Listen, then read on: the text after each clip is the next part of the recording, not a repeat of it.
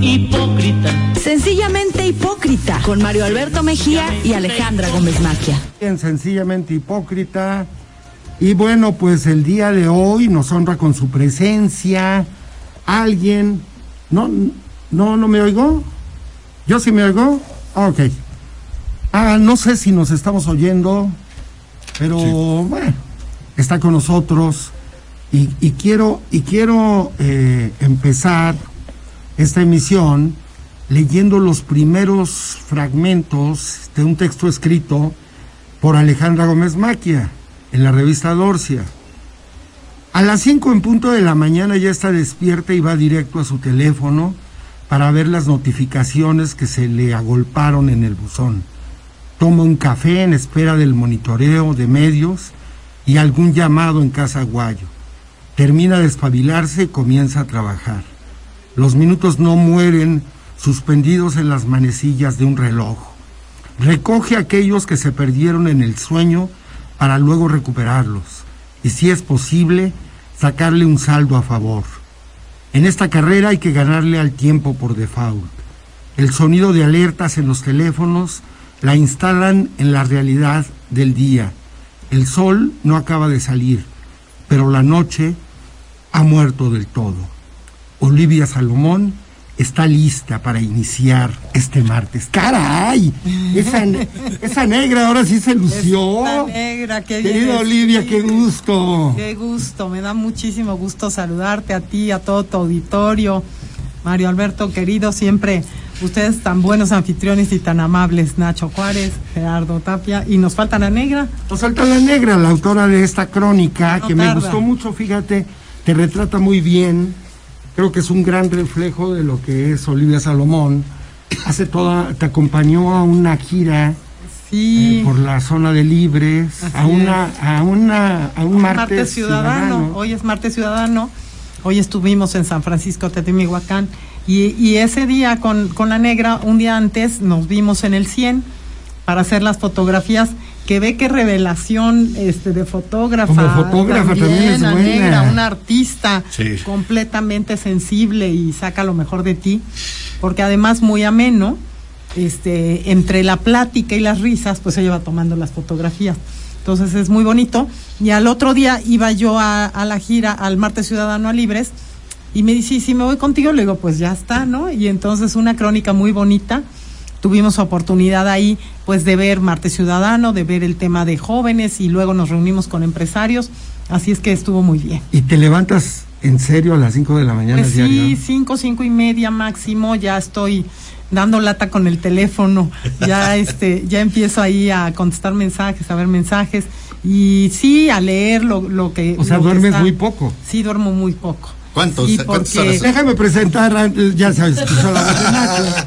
Querido Nacho Juárez, Querido Mario, querido Gerardo Tapia. ¿Qué tal? ¿Cómo están? Me da mucho gusto. Sí, yo creo que unas cinco o seis horas es lo que, lo que duermo, ¿no? En la noche ya me voy a dormir y empiezo a pensar los pendientes, lo que quedó del día, lo que falta, y este, y bueno, pues y es- se le reducen a tres. se me reduce. Sí. Entonces, pero descanso muy bien, fíjate que, que sí descanso, duermo y amanezco ya girita para empezar el día. Bien. Oiga, es- estuve escuchando. Acaba de venir de San Francisco Toti- Totimihuacán. Sí, O sea que ya se anda metiendo en los territorios capitalinos. Pues es que fíjate que el martes ciudadano, que siempre lo hacemos para la zona metropolitana en el 100, en realidad es Cholula. Entonces estuvimos pensando que era necesario irnos a las juntas auxiliares, porque pues si no, muy difícilmente ellos pueden trasladarse a Cholula al 100, y entonces decidimos empezar por esta junta auxiliar. Yo sé quién está enojado. Yo no Pues, sé, pero El yo- señor del Charlie Hall. Ah, ya. No, está yo me- metiendo no. a su feudo. No, yo me, comí está unas muy enojado, ¿eh? carnitas. No, me comí unas carnitas, este, la verdad, riquísimas.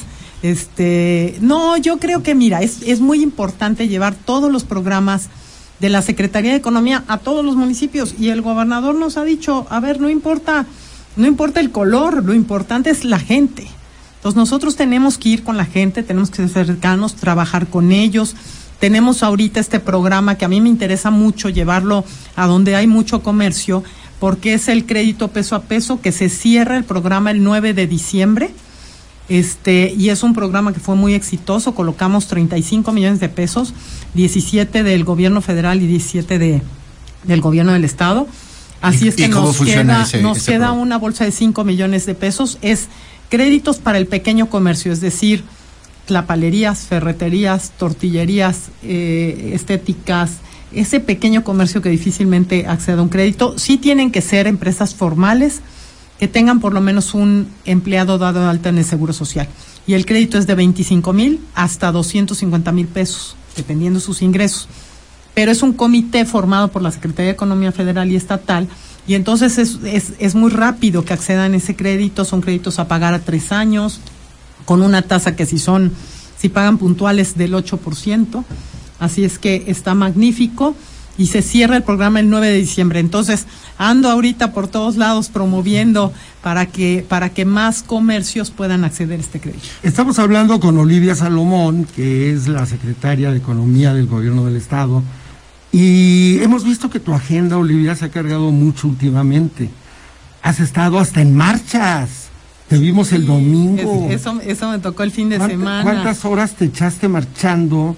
Del Ángel de la Independencia saliste también. Es, es que es que fue, mira, nos fuimos una una parte y una parte para esperarlo en el Zócalo. Entonces empezó la marcha a las 9 de la mañana, bueno, llegamos desde mucho antes y en el Zócalo estábamos a las 3 de la tarde más o menos acabó llegando el presidente, dos y media porque habló hora y media. Entonces el presidente no lo dejaban pasar, o sea, él caminaba y caminaba y eran ríos de gente alrededor de él y él saludando y saludando. Entonces la marcha se hizo larguísima. Entonces pudimos nosotros irnos al Zócalo y esperarlo Pero recorriendo a que llegara. todo ese- Recorrimos nosotros son cuatro una kilómetros, parte. ¿no? Nosotros recorrimos una parte, pero como no avanzaba, entonces ya nos dimos la vuelta y nos fuimos hacia el Zócalo directamente. en los ahí- en los dos dietas que estaban ahí libres. pues ni, ni un jet ocupó el presidente, ¿viste? Por eso, no, digo, ni uno. alguien los ha, usado. No, O la no, bicicleta pues, de Brad. La verdad te voy a decir que la gente estaba feliz, ¿eh? Caminamos y caminamos y caminamos y la gente iba echando porras, iba muy contenta y luego esperamos mucho tiempo en el Zócalo y la gente estaba feliz bailando, este, con porras, había un mariachi muy bueno en el en el Zócalo, así es que estuvo bonito el ambiente. Fíjate, antes la gente se iba a Cuernavaca los fines de semana, por el caso de Jerry Tapia. Des- ¿A dónde después de ir a Jerry? revisar el sindicato de chinamperos, Exacto. ¿A dónde te vas, Jerry? A, a Cuernavaca, a Cuerna. Y le preguntas a Olivia, ¿y ¿a, a qué marcha te vas ahora? Porque el próximo Pues ahora domingo vamos a la del marcha. domingo. Ahora vamos aquí a la del domingo en el Gallito, en el Zócalo a las 11 de la mañana. Ahí esperamos a todas, a todos los compañeras, compañeros simpatizantes de Morena y que quieran apoyar este proyecto de gobierno del presidente. Ahí estaremos celebrando estos O sea, cuatro no años. es una marcha eh, ni par- partidista, es una marcha abierta a, todo el público. Sí, es abierta a todo el público, sin duda es para celebrar la transformación y estos cuatro años. Son- son por, del eh, gobierno. los cuatro años de gobierno. Sí, sí, sí, sí, sí, es en apoyo al, al presidente Andrés Manuel López Obrador, así es que hay muchísima gente a mí, de verdad, este, pues es impresionante ver el cariño que le tienen el líder que es el presidente, su discurso, este, su discurso político reflexivo, para mí eh, un llamado a todos los que quieren estar en el servicio público y en la administración pública. Oye, un fenómeno, ¿no? Un fenómeno. Yo, yo no recuerdo haber visto a alguien como él, ¿eh? De verdad, mira, yo, le- yo lo platicaba el jueves pasado, que no necesitaban acarreos ellos, que él iba, ella llevar una, mucha gente. Iba, yo, yo calculaba que él solito podía llevar 700 mil personas, pero fácil, ¿eh? Ay, Lo quiere, lo quiere mucho el, Sí. todo lo que es el área metropolitana, es alguien que lo sigue. Pues viajaron de todo el país y, y como decía el gobernador Miguel Barbosa, que recuerda que fue el primero que dijo lo de la Sí, marcha, sí, sí. ¿no? Él fue el que el que Sí, claro. dijo la, ca- la calle es de la izquierda y entonces él allá en México decía es la marca del marcha del millón. O sea, él ahí rápidamente calculó un millón de personas y según este la jefa de gobierno, más de un millón doscientos mil personas, pero sí era impresionante. Sí, yo, yo vi algo impresionante. ¿A poco tú Nosotros, también marchaste? No te vi. no, no, yo no fui a marchar, pero la- vi las imágenes y la verdad es algo impresionante. Acostadote. Pero sí llevó al sindicato de chinamperos. Efecti- Efectivamente Recuerda- estaba viéndolo por televisión, porque no lo quise perder. Pero quiero decirte algo, Olivia. ¿Cómo lo gozó el gobernador? Yo vi las fotografías y vi una sonrisa que él tenía. Impresionante. Es que ¿eh? la, la gente con mucho cariño se le acercaba, hablaban con él, lo abrazaban, el presidente. O sea, el presidente tuvo la deferencia de ir, de saludarlo de mano, de, de- de agradecerle que estuviera ahí. Así es que, eh, eh, sin duda, el gobernador Miguel Barbosa a nivel nacional, una gran figura. Vamos a hacer una pausa. Estamos hablando con Olivia Salomón. Regresamos. Hipócrita. Sencillamente hipócrita. Regresamos. Estamos con Olivia Salomón, secretaria de Economía, Nacho Juárez. Eh, secretaria, ¿qué rescataría usted de los puntos del discurso del presidente López Obrador? ¿Cuáles fueron los que le movieron? Pues bueno, él habló del humanismo mexicano, ¿no? Como define hoy esta, esta, pues esta visión y esta filosofía y esta forma de, de hacer gobierno, en donde pues al final el humanismo lo que pone es al hombre en el centro de las decisiones, ¿no? Este, pa- para mí la última parte de su discurso donde, donde habla realmente de esta política, el futuro y lo que es la transformación, la revolución de las conciencias que él habla. Pero yo como lo tomo es la revolución de las conciencias de los partidos políticos, de los servidores públicos, de lo que significa hacer política en México y de lo que es importante realmente, ¿no? Entonces, ahí explica claramente él esa visión que tiene y por la que y por la que se debe de seguir. Entonces, el servidor público que no entienda realmente esta visión, este, yo creo que, que- la gente, despu- después de ver a- a la gente entendiendo y escuchándolo, ya no va a aceptar otra cosa. Ya no podemos volver a aceptar lo que vimos, ¿no? Que, que era tomar decisiones de políticas públicas, pero más pensadas tal vez, pues en negocio, en corrupción, en privilegios, sin pensar, ¿no? Realmente en el beneficio social. Y entonces, este, a, a mí realmente me impactó esa, esa última parte de su discurso. Fíjate, me llama la atención lo que dices porque te conocemos como empresaria eh, brillante, que has creado espacios brutales en Sí. Puebla, que cambiaron el rostro de Puebla, que impactaron en el tema inmobiliario. Y eh, me asombra un poco que alguien así, eh, con esa visión empresarial, de pronto pueda hablar del tema social el- del presidente. Y te pongo otros ejemplos. Sí. Está esta mujer que también es empresaria, Patricia Armendáriz, Ujú. Que ha sido muy cuestionada en Facebook, pero ella valientemente, eh, que diga en Twitter, y ha salido ella a defender lo que considera justo. Está este hombre también empresario, Carlos Bremer, que estuvo ese día en primera fila, Antonio del Valle, Claro. Oh, el- sí. del Consejo de Hombres de Negocios, este hombre eh, del Consejo Coordinador Empresarial, en fin, eh, varios empresarios que le han apostado por lo social. Es que, es que no debe de estar peleado el que tú tengas una empresa y sea productiva y sea negocio con desconocer la realidad del pueblo, ¿no? Y, de las necesidades del país. Entonces, aquí, cuando platicábamos con el gobernador Barbosa del tema de la desigualdad, ¿no? Que decía, ¿cómo cierro la brecha de la desigualdad?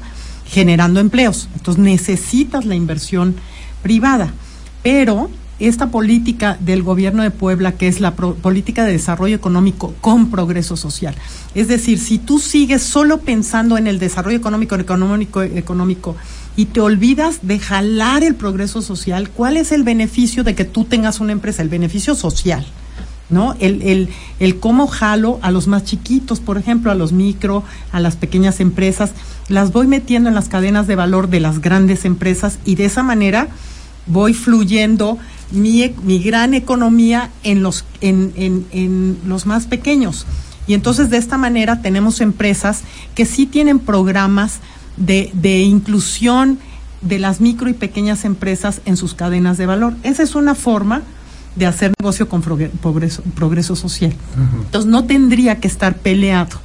Pero lo que sí es un hecho, lo que él hablaba, por ejemplo, los privilegios fiscales, ¿no? Aquellas grandes empresas que se les condonaban los impuestos. Pues él ahorita, él tuvo que decir, ahora pagas tus impuestos porque ganas mucho dinero y con ese dinero pues bien, va a, a algunos de sus programas sociales, ¿no? Entonces, ¿cómo le va dando la vuelta? Habló también de los 3 mil millones que gastaba la oficina de la presidencia de la República contra los 600 que él gasta hoy.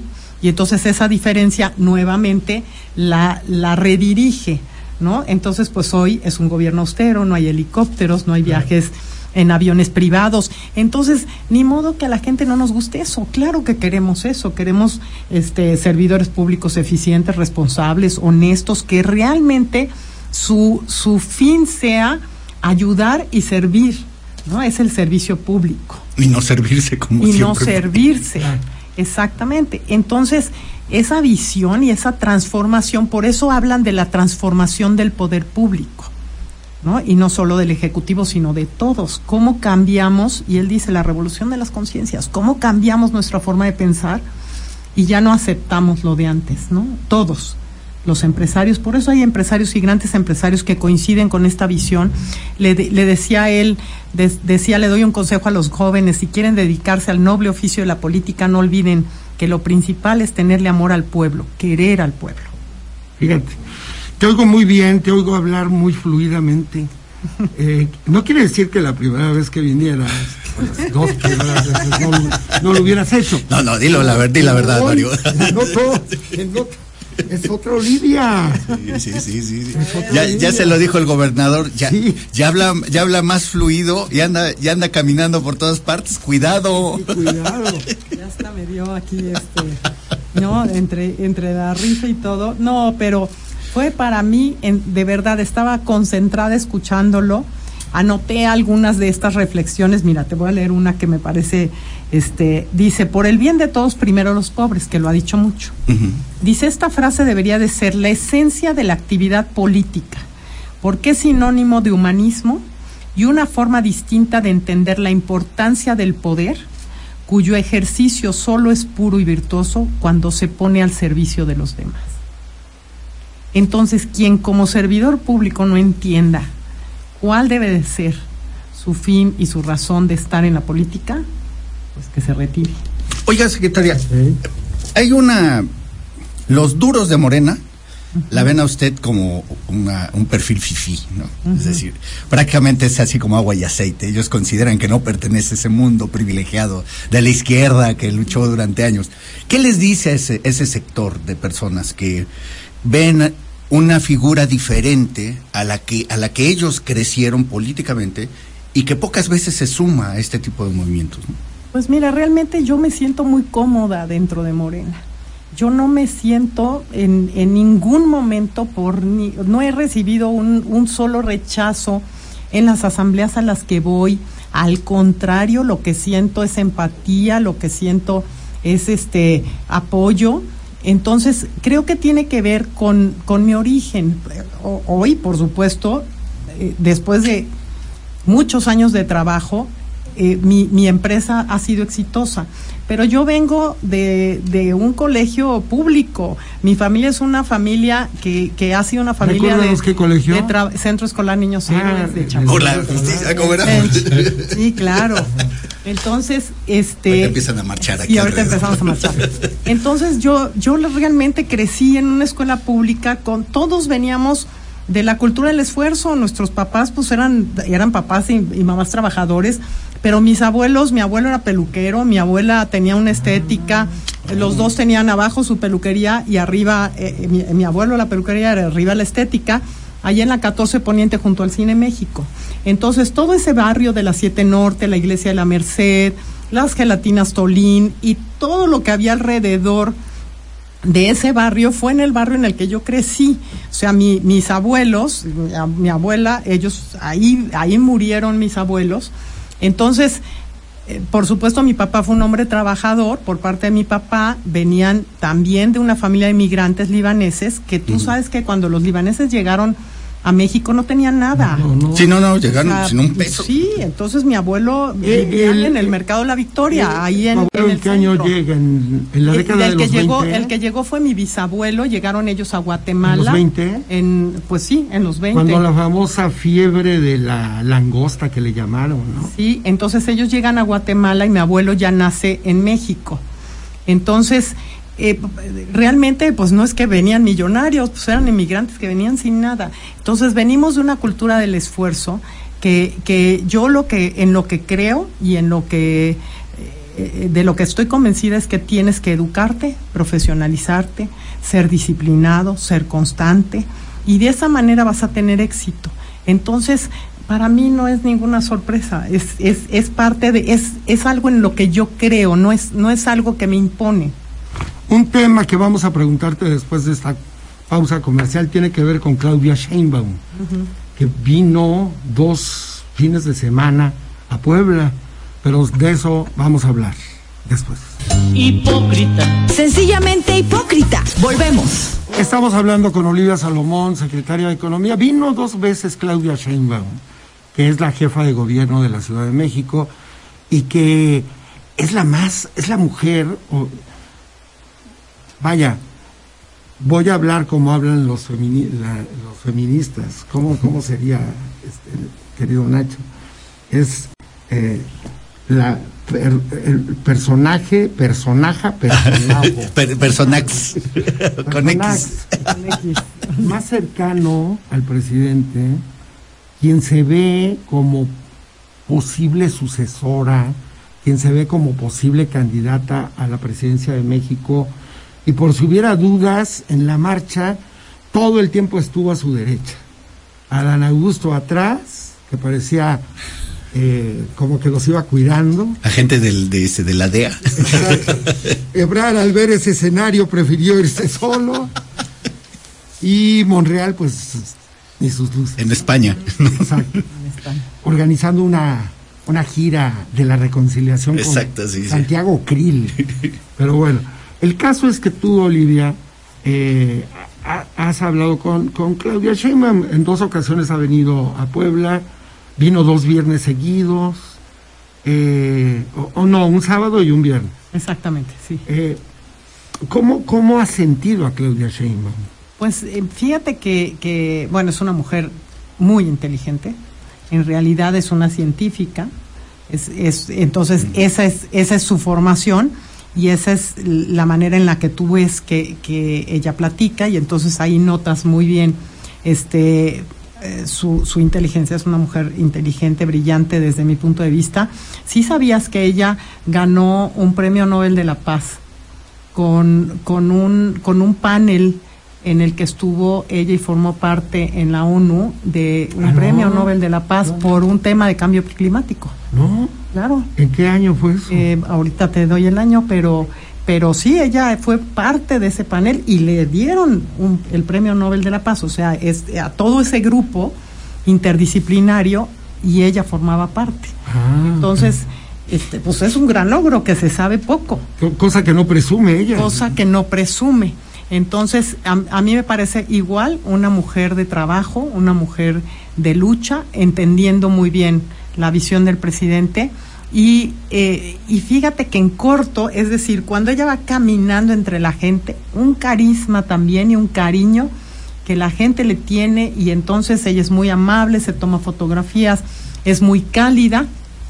Entonces tuve la oportunidad de, de, de estar con ella en esta gran asamblea en la que estuvimos este, pues, va- varias personas. Más de 20 mil personas. Sí, más de 20 mil personas.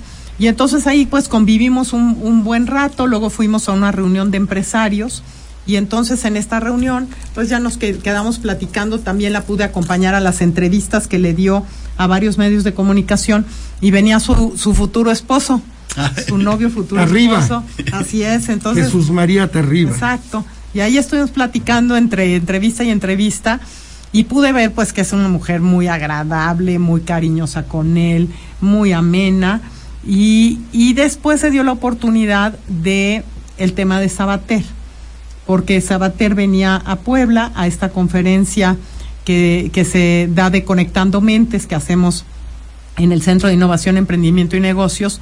Entonces, eh, Sabater, eh, fui, fui a México con él para acompañarlo a las reuniones que tuvo eh, con la jefa de gobierno y con el presidente.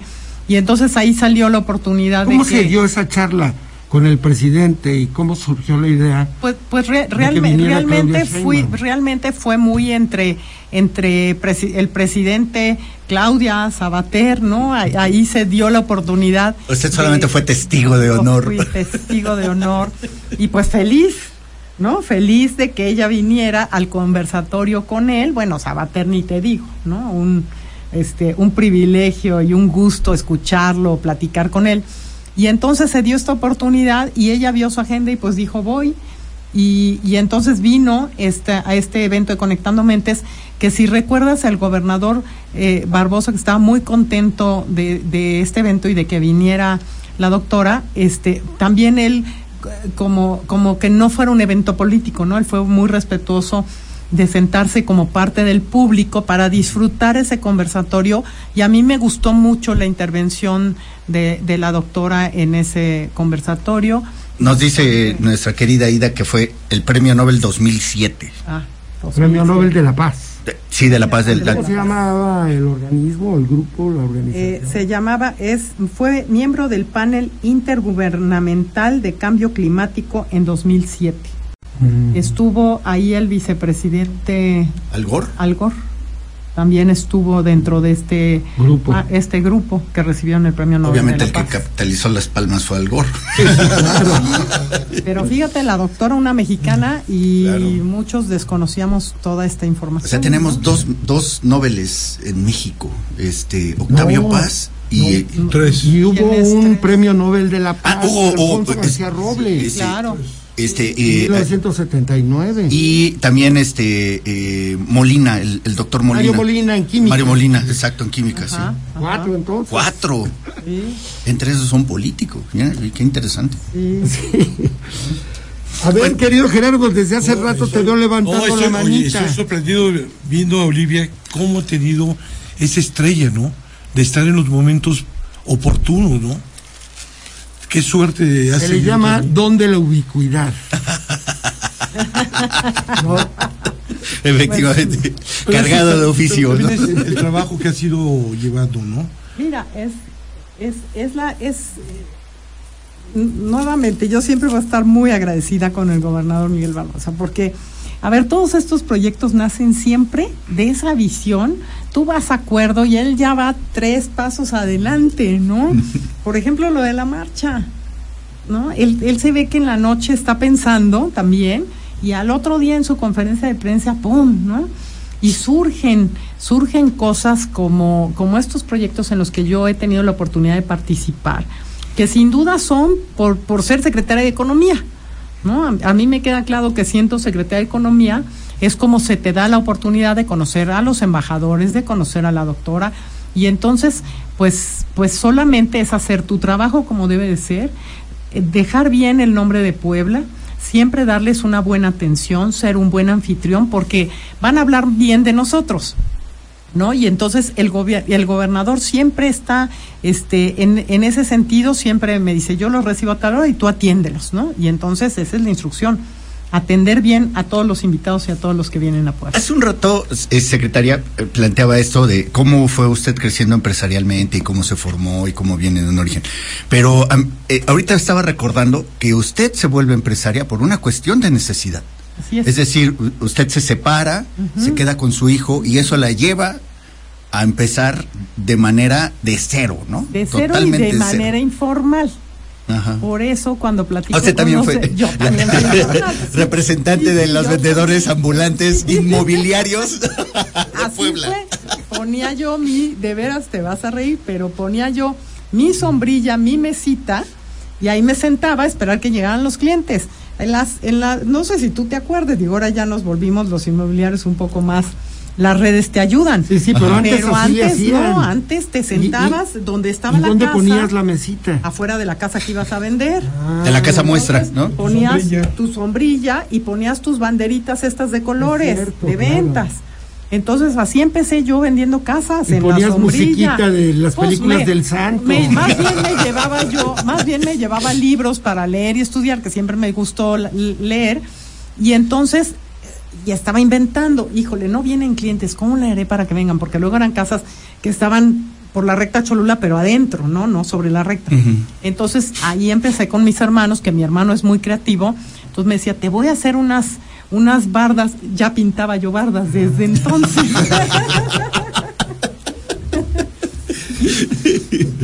unas bardas. Perdón. Tose con confianza. En la, Sí, sí, sí. perdón, en la recta Cholula eran unas flechas negras con fosforescente que decían casas con el signo de pesos y entonces íbamos señalizando a dónde ya entraba la gente a ver tus, tus productos. Entonces empecé como informal y luego con mis hermanas empezamos a crear esta inmobiliaria. Una tramitaba los créditos, la otra vendía, el otro ponía los anuncios y empezamos a hacer, a formar esta empresa y, y vimos la necesidad de formalizarnos. Entonces, por eso yo hablo tanto y damos estas capacitaciones de profesionalización para que la gente la acompañe el gobierno. En lugar de que sientan temor, la Secretaría de Economía pueden acercarse con nosotros y los vamos guiando paso a paso. Tampoco es algo que tengan que decidir mañana, pero sí tienen que pensar en dar el paso de informal a formal para volverse emprendedores a realmente empresarios y que los consoliden, ¿no? Y que no sea algo del día a día solamente. Oiga, y una de las grandes dudas es, ¿y cómo consiguió usted el contrato de la vista? O sea, Ah, ¿cómo, no. cómo es que se volvió? Porque prácticamente a partir de eso, usted se volvió la administradora de la ciudad más importante, aunque sea un complejo habitacional cerrado. Es una ciudad Sí. vista desde todos los sentidos, Sí, sí. En, los, pre- en la prestación de todos los servicios, y aparte ahí tiene ciudadanos que le exigen y le demandan, ¿no? Sí, ¿Por qué eh, no eh, nos respondes después de este último Bien. corte comercial? Y también nos respondes si le prestarías la llave de tu carro a X o Y o Z. Hipócrita. Sencillamente hipócrita. Volvemos. Gracias, querida Wendy. Wendy está en los controles, nuestra querida Wendy. Eh, Nacho, le habías hecho una pregunta a Olivia. ¿La puedes resumir? Sí, eh, ya se me olvidó. Lo de la vista, lo de la vista. Ah, lo de la vista, sí es cierto, sí. Este, la gran pregunta es cómo consiguió usted el contrato de la vista, sabiendo que estaba que estaba en medio de la disputa con verdaderos tiburones inmobiliarios, ¿no? Así es, pues después de después de la crisis del 95 del 94, que fue una gran crisis y en lo inmobiliario sufrimos muchísimo, empecé a prepararme y yo seguía con mi preparación, dije, "Pa- de algo me va a servir. Entonces, en aquel tiempo empezaba el internet. La verdad es que empezaba, Empezaba. apenas y yo me moría de ganas por tener una laptop que no había ni en México. Entonces compré una usada, ¿te acuerdas que los avisos de ocasión de un periódico? Ah, sí, sí. Ahí, entonces compré una usada que, que me, me la enseñaron, era de un profesor y me enseñó a, a trabajarla. Entonces ahí pude hacer una presentación en base a un curso que había tomado en México, un diplomado de cómo hacer presentaciones para gestión de proyectos. Entonces cuando me enteré que iba a haber este gran proyecto, me di una vuelta, empezaba en esa barda de adobe y dije, no, yo esto, esto necesito ver de qué se trata. Entonces, este, yo les rentaba el edificio de Angelópolis, o sea, no era mi edificio, sino yo era la, promotora y cobraba la renta del edificio de Angelópolis, donde se estaba gestando todo el proyecto de desarrollo. Entonces ahí eh, me contactaron con Marcos Salame, que era el, en ese tiempo el director del proyecto, y llegué con él y le dije, pues yo quiero que me dé la comercialización. Y pues haber hecho esta niña, todavía lo dice, que no sabe cómo... Oye, ¿no se cómo equivocó? confió en esta niña. Y entonces a partir de ahí le dije, pues deme oportunidad, le hago una presentación. Me dijo, no, yo se lo voy a dar a John Lasal y aquellas inmobiliarias en ese tiempo Century 21 eran, pues eran Los monstruos. internacionales. Claro. Y este, y pues ya yo hice mi presentación en mi laptop, muy profesional, y eso hizo que, que realmente me consideraran. Este, formamos un equipo y, y la propuesta que le hice es que los poblanos somos los que mejor conocemos a los poblanos. Y recuerda, John Lasal fue el que hizo aquellas primeras subastas de los terrenos de, del Atliscayot que nadie compró. ¿Tú te acuerdas que años se les rogó que compraran terrenos. Solo compró Angelópolis. En la época de Bartlett. En la época de Bartlett. Y era, lo tenía las subastas, las, hacía esta empresa internacional John Lazar. Es cierto. Entonces le dije, en Puebla es para los poblanos, no te equivoques, los que conocemos cómo vender las- los poblanos y, y- y- y somos, somos así, ¿no? Entre nosotros confiamos en unos en otros y entonces logré el contrato de comercialización, por supuesto primero a prueba y pues ya llevo más de 25 años. A prueba. Querida Olivia, ¿qué carro tienes o qué camioneta tienes? ¿Qué marca es tu? Pues mira, normalmente usaba una Suburban, pero este hoy traigo una Toyota. Es bastante. usaba una suburban, pero cuando te leí que usaba, que, que calificabas las, las suburban prietas, las dejé al lado. No, la mía es blanca y es la que uso los fines de semana. La verdad me acomoda muy bien. Este es una es una suburban como creo que es ser 2000, no sé, 2018 o por ahí. Y este Y ahorita usas una Toyota. y, y entre semana uso una Toyota. ¿A quién le prestarías las llaves de tu Toyota? Que no te damos nombres y tú vas respondiendo. A eh, ¿cómo se llama el doctor José Antonio Martínez? José Antonio Martín. A todo Secretario dar. de Salud. A todo dar, el José Antonio. Bueno, yo te voy a decir lo que me decía mi papá. El coche no se le presta a nadie. ¿No? Las Ah, llaves. No, no, pero déjame terminar los Claro, nombres. Las llaves no se le prestan a A nadie. Antonio Martínez, a Sergio Salomón, a Alejandro Armenta, a Ignacio Juárez. eh, Nacho, ¿qué pasó? Ah, sí. Yo, yo soy el Nacho bueno, el otro es el Nacho No, malo. Siempre te confundo. No, y a Ignacio Mier. Oye, pues ¿A el, pro- el- oye, el problema es que lo- es los que no saben manejar, ¿no? Las reglas básicas. Que vayas grabando videos y manejando. Tómala. Ser, ¿no? Caray, ¿quién lo hace? Nombres, ¿Quién- nombres. ¿Quién lo hace? No sé, pero a mí mi mamá me enseñó que, ¿no? Que, que cuando te enseñan a manejar las reglas básicas de manejo, pues tiene que ser la precaución, el cuidado a los demás, ¿no? El, el pensar en los demás, ser responsable. Yo creo que eso no. no se Yo puede. conozco a dos que han grabado videos manejando. No sé. Y luego Ah, bueno, yo- sí, yo, la grábalas verdad, al secretario de Gobernación. Están manejando y miren. Ándale, exacto. aquí Miren, soy el chofer de lujo, Sí, ¿no? sí, sí, sí. Sí, la, la- la verdad es que eso es, es una estrategia este, de redes sociales, pero a mí me parece, como mamá, digo yo, que no se le vaya a atravesar mi hijo enfrente. ¿No? Pues porque vengo distraído, por más que no quieras, pues sí te distraes grabando un video. Claro. Entonces, bueno, ahí, ahí tenemos que tener cuidado. Pero la verdad, yo no prestaba las, las llaves de mi coche a A nadie. nadie. A La- nadie. en la A crónica nadie. que Alejandra Gómez Maquia hizo en la revista Dorcia, habla en un momento de cómo tú te has vuelto finalmente la líder de tu familia ah, tras la muerte de don Rafa hace Dos años. Dos Va a cum- años. Va a cumplir dos años el día de mañana. Ah, mañana justamente. Mañana ¿eh? cumple, cumple dos años mi Rafa. De que que falleció. se nos fue, así es que le vamos a hacer una misa a las seis de la tarde en la iglesia de la Virgen del Camino, ahí para sus amigos que nos están escuchando, toda la gente que tanto lo quiso. No, hombre, era un gran ser No, eh, los, los invitamos a esta misa para Rafa el día de mañana a las seis de la tarde en la Virgen del Camino. Sí, cumple dos años y pues ha sido un reencontrarnos, ¿no? Un, eh, Rafa era un, pues, era un líder extraordinario, era el que nos convocaba a todos con su amor, con su cariño.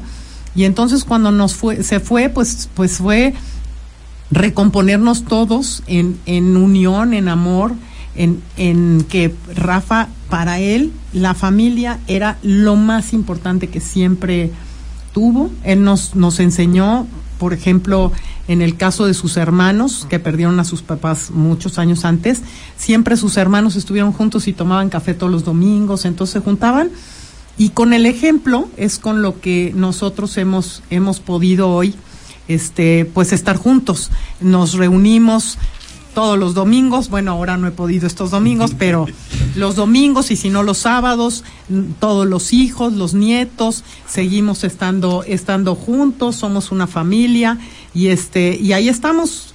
A veces yo los necesito, a veces ellos me necesitan a mí. Y como todas familias, nos vamos este, apoyando unos a otros. y siguiendo su gran ejemplo. Su, su mamá la acompañó una vez a una, o bueno, la acompañó, no una vez, varias veces a, las- a las reuniones es- distritales, sí, ¿no? es- esa fue, esa vez me, me, me acompañó, me preguntaban si llevaba porra, le digo, sí traigo a mi mamá. es la mejor porra que puedo llevar, ¿no? Ahí estaba fascinada mi mamá, ahí, este, nerviosa, y, y te voy a decir que me había subido a hablar en varias asambleas, pero que esté tu mamá te cambia, ¿eh? O sea, es Ah, como, sí, sí. pues es como el festival del colegio cuando te va a ver tu mamá, ¿no? Así, así me sentí como, como que se sintiera orgullosa, ¿no? Siempre, siempre uno quiere como hijo que tu mamá esté orgullosa y este, y yo he tenido unos padres extraordinarios, así es que siempre, siempre quiero lo mejor para ellos. Acordándome ahorita de Rafa, fíjate, te voy a contar una anécdota. Como Rafa también fue de aquel barrio de la 14, él conocía a mis papás desde entonces. Ya Y le había echado el entonces, ojo. sí, y entonces eh, nosotros comíamos siempre juntos los lunes, Rafa y yo. Desde novios siempre nos íbamos a comer los lunes y nos echábamos nuestras comidas largas y la pasábamos muy bien. ¿A dónde iban a comer? Ah, cua- fíjate, nos gustaba mucho la palma aquella de mariscos, Ah, ¿te Palma. acuerdas? Claro, Estaba en la Juárez. Estaba, eh, estaba en la Juárez ahí subiendo donde antes era el oasis, ¿te acuerdas? Enfrente. Y era de los Triana. de los Triana, este, teníamos nuestros lugares, el burladero, las espadas, siempre andábamos buscando los Que no había muchos restaurantes. No había muchos. En esa Puebla. Exacto. Y entonces después terminando ya en la nochecita, antes de irnos a la casa, entonces me decía, vente, vámonos a mi barrio, el Montmartre poblano. Y entonces dice, siempre ven al barrio para que no se te olvide Ah, nuestro origen. Y entonces nos íbamos en el coche a dar la vuelta y mira, ahí mi mamá, y aquí vivía mi mamá y mi tía, y entonces... ¿Cómo se era- llamaba el barrio? eh, pues eh, en realidad es la 7, la 7 norte entre la 14 y la 16. Yo creo que yo creo que no tiene nombre el barrio porque Santa María estaba más arriba, sí. este, no, está este era donde San estaba Luis, la ¿no? Merced, el, el San Luis está en la 10 poniente. Ajá. Y esto está en la 14 y Ah, 16 claro. entre las 7 y las 5 y las 5 de mayo, ¿no? Antes Bueno, de- las 5 ahora sí que antes de San José. Antes de San José. El. Montmartre. Así le decía Rafa, el Montmartre poblano. Ya si te vas más a la, a- hacia la izquierda está el barrio San Antonio. ¿no? Pero este estaba un poco más céntrico. Rafa siempre fue un hombre con una sencillez, de verdad, ¿eh? yo tuve la oportunidad de acompañarlo algún día al centro a jugar dominó. Yo le decía a Rafa, también, ¿cómo vamos? Negra. Ah, le digo, ¿cómo vamos? Bueno, yo no fui a acompañarlo a, a jugar dominó. Ahí me invitó a tomar un café, pero estaba jugando dominó cuando llegué. Yo le decía, ¿cómo vamos acá? Viejos amigos de la infancia. Así es. Algunos de ellos bastante modestos, Sí, económicamente sí, sí. hablando. Sí, la verdad es que, que o sea, Rafa siempre fue un hombre sencillo y eso nos enseñó también a todos, ¿no? Y, y sí. Y vivió la vida intensamente. De verdad, yo le agradezco mucho a Rafa, porque yo no entendía a mi papá. Cuando conocí a Rafa, después de dos años, que casi todos los días lo veía, aprendí a comprender a mi papá ya muerto. ¿Eran, eran vecinos? No, pero era muy similar en su forma de ser, en su forma de ayudar a toda la gente. Y de verdad, Rafa dejó muchos amigos, hizo, quiso mucho a Puebla, hizo mucho por los poblanos, subió al equipo de Primera División de Puebla, trajo a los Pericos, el ramo taurino también estuvo. De verdad, para mí fue alguien que me marcó mi vida. Yo me siento parte de su familia porque él siempre me abrió la puerta de su casa. Y de verdad, siempre estará en mi corazón y mi mente. Y esta era la canción que le gustaba. De Napoleón. siempre- de Napoleón, porque siempre decía que esta canción era suya. Había dos canciones para él. Trata de ser feliz con lo que tiene. Eso lo decía. De verdad, y siempre ayudó a toda la gente. Así es. Caray. De un, un privilegio haber sido su esposa. Y qué manera de despedirnos de esta. Sí, caray, que Sí, qué bonito. Pues ma- mañana estaremos celebrando, celebrando su vida.